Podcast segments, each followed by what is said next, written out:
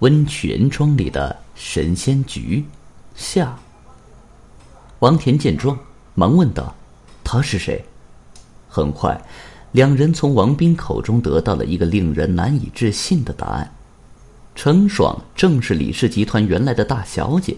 嗨，虽然这张脸整过容，但仔细分辨，还是能看到以前的样子。王斌补充道。郑鹏程这才反应过来，原来那个在故事里因经营不善，差点导致山庄关张，从而被父亲扫地出门的大小姐，其实一直在自己身边。那么他组织这场四人行的目的，就令人浮想联翩了。王斌接着说：“我与他父亲李老板一直有来往，见过他的次数也不少。对于当年那件事，我一直觉得很遗憾。”因为在我的印象中，她是个很聪慧的女孩子，从小性子就倔，不肯服输。唉，果然呐，还是对当年的事记恨在心呢。郑鹏程又问他刚才为何要说“难怪，难怪”。王斌苦笑着解释道：“嗨，其实作弊的方法很简单，内线投入的球是特制的磁性球，而我抽奖时戴的手表上刚好有块磁铁。”只要把手伸进抽奖箱，特制的球就会被吸引过来。这个方法正是当年的李家大小姐，如今的程爽提出的。他一定是暗中调换了小球，用磁性更强的球造成了我的失误。王田在一旁问：“那依你之见，谁有可能杀人？”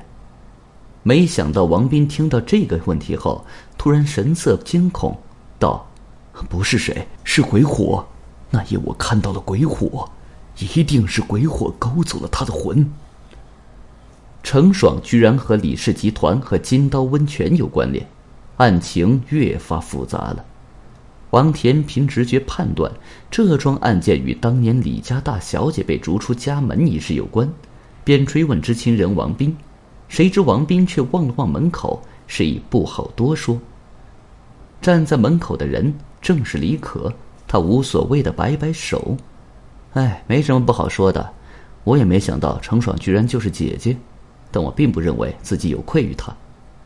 原来，李老板虽然膝下无子，但收养了不少的孩子。孩子们长大后，便让他们独自经营李氏名下的产业，成功者留下，失败者赶走。因为孩子们都是分开养大的，彼此间并没有什么感情。所以互相竞争起来也毫不留情面。见案子之中还有这样一段秘辛，王田继续问李可：“哦，难道你不怕你姐姐这次回来是想夺走你的东西？”李可丝毫不显慌张，义父从小就将弱肉强食的观念灌输给我们。当年那场比试，说是你死我亡一点也不过分。如果他成功了，那么今天无家可归的人就是我。可最后证明是他技不如人，也怨不得别人，所以东西原本就是我的，我才不怕他来抢。见李可并未有半点心虚的样子，郑鹏程又一次陷入沉思。莫非是有人不希望程爽得到宝刀，所以杀了他？王田不解，可这把刀终归是要送出去的，程爽拿到还是其他游客拿到，难道不一样吗？郑鹏程心想，也许程爽有某种不能获得宝刀的理由吧。案情转了个圈，牵出了李龙、陆双、王斌和李可，却未查出真凶是谁。王田也长叹了一口气：“唉，亏我之前还夸下海口，没想到这件案子居然越来越像神仙局了。”郑鹏程问道：“你一直在说神仙局，究竟什么是神仙局？”经过一段时间的磨合，王田对这个肯动脑筋的小跟班印象不错，也愿意和他分享一些经验。他解释说：“神仙局是我们业内的说法，说是案件中出现了意料之外的变故，从而变成了神仙也无法预判的局面。”两人边说边走，郑鹏程听得入神，没注意脚下，差点被绊摔跤。原来是那天追李龙时扔出的马鞭。现在倒插在地上，已经被冻成了一根冰棍。王田说到专业领域，一下子像是打开了话匣子，滔滔不绝起来。他说起民国时期的一个案子：有个富翁在家摆酒，他本人酒量很好，却不知那次为何喝得酩酊大醉。更可怕的是，原本应该回房休息的他，第二天被发现死在了三姨太的房里。巡捕房的人调查发现，原来有个丫鬟想趁他喝醉自荐枕席上位，在酒里加了麻药，所以富翁才那么容易醉。而三姨太想去富翁房里偷银票逃走，知道丫鬟的计划后将计就计，换了房间上的门牌名，这才导致富翁走错房间。这个案子也是一样，如果只是凶手一人出手，事情怕是没那么复杂。但李龙插了一杠子，陆双插了一杠子，王斌也插了一杠子，这才让案情像跟墨水一般浑浊不清。郑鹏程还沉浸在刚才的故事里，他好奇的问道：“究竟是谁杀了富翁呢？”王田笑了笑说：“嗨，等你帮我破了这个案子，我自然会告诉你。”听你这话，好像已经有了头绪。郑鹏程追问道：“还差那么一点点。如果我的推断没有错，凶手很快就要浮出水面了。”王田点了一支烟，留下郑鹏程一人呆呆的站在雪地里。山庄所在的断崖，除了那座小桥连通了外面，其余三面都是悬崖，悬崖下就是山涧，冬季见水都结了冰。此时，冰面上奇怪的散落了一些木条、树枝和纸板之类的垃圾。入夜后，有个穿着怪异的人拿着一个大塑料袋在收集地上的垃圾。那人正专心致志的忙碌着，一束强光突然对准他的脸照了过去。王田慢慢向他走去，还想着毁灭证据，呵，你做事果然小心谨慎。神秘人装傻，用刻意压低的嗓音说：“我不懂你的意思。”王田露出一个胸有成竹的笑容，往山庄所在的断崖走去。也许是这个笑容刺激了那个神秘人，他心中一动，跟上了王田的步伐。奇怪的是，王田并未走向那唯一的通道，而是去了相反的方向。他拨开积雪的树丛，里面居然是一座桥。仿造你的手法建的还不错吧？这是一座凭空出现的冰桥，冰层里裹着两根长木条，中间搭着枯树枝和废纸板，以这些东西为骨架。没想到竟冻出了一条结实的路。说起来，还多亏你留在雪地里的那条马鞭，它提醒了我一件事，那就是……王天把头转向另一边，郑鹏程不知何时出现在了那里。把木条搭在两岸，中间添上些东西，冻成桥。这原本是当地老人的出行小窍门，只是年久失传，很多人都不记得了。可没想到，这古老的办法被某些别有用心的人利用了。你说是吗，李老板？说到此处，神秘人取下了脸上的口罩，口罩下面正是李可似笑非笑的脸。你当时就是搭了这样一座冰桥，偷偷带着尸体离开了山庄，所以门口的监控才没拍到。而王斌所谓的鬼火，正是你烧毁冰桥时发出的火光。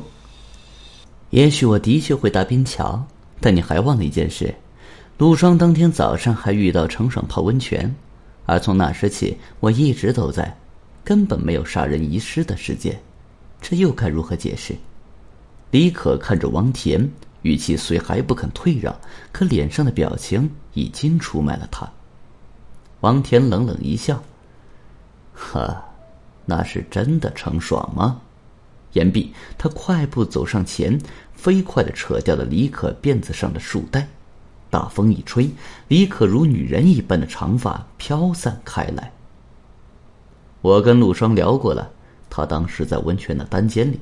只是模模糊糊的看到了一个穿着程爽浴衣的长发背影，所谓聊过，也只是简单的嗯啊了几句，根本不能说明什么。你身形清瘦，头发又长，看背影还真是有几分像女孩子。原来当天晚上李可就杀了程爽并遗失，第二天凌晨，见到陆双起来泡温泉，他灵机一动，扮作程爽在陆双面前晃了一下，造成他还活着的假象，混淆了案发的时间。李可被逼到绝境，强辩道：“我现在仍有了山庄，至少值三个亿，区区三百万元给他就是了，我干嘛要杀他？”王田一笑：“哈哈，三百万元可以给，但这把刀却万万不能给。”一旁的郑鹏程恍然大悟：“难不成这把刀是假的？”王田道出了郑鹏程心中所想。尽管李可口口声声说当年是程爽技不如人，但他之所以能经营成功，靠的并不是所谓的才能。而是暗地里变卖了祖传宝刀，获得了资金以渡过难关。因此，如今放在这里的所谓的宝刀，其实是一把赝品。李可原打算找内线里应外合，造出宝刀被某古董商抽奖抽走的假象，接着再将这赝品处理掉。但没想到，他的姐姐始终对当年的事耿耿于怀。甚至可能已经对当年李可使用的手段产生了怀疑，因此又改头换面杀了回来。一旦他证明这把刀是假的，必定会向义父告状，挤走李可，以雪当年之耻。李可如今深受义父器重，将来极有可能接手整个李氏集团。程爽的出现，无疑是他继承之路上的绊脚石，他必须除掉他。案件告一段落，可郑鹏程还有一事记挂于心。他叫住王田，问道：“现在可以告诉我富翁究竟是怎么死的了吧？”王田回答道：“后来巡捕一路排查，查到了富翁的邻居家，没想到那个邻居居然是三姨太的情夫。事发当天，他色心大动，想去三姨太房里偷情，没想到却遇上了富翁。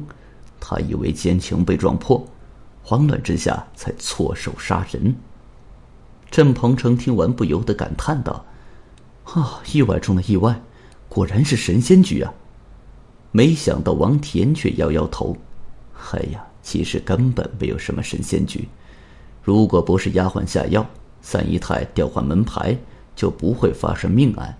同理，如果不是王斌作弊，就不会给程爽截胡的机会。”李可也就不会动杀心，不是李龙下迷药，李可就不会得到下手的机会；不是陆双偷换小球，就不会混淆视听。说到底，所谓神仙局，就是所有人的阴暗面混在一起的畸形产物。再说了，富翁案也好，这案子也好，最后不是都被破了吗？郑鹏程点了点头。若有所思。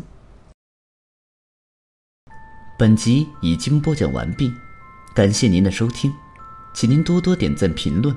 如果喜欢，请订阅此专辑，谢谢。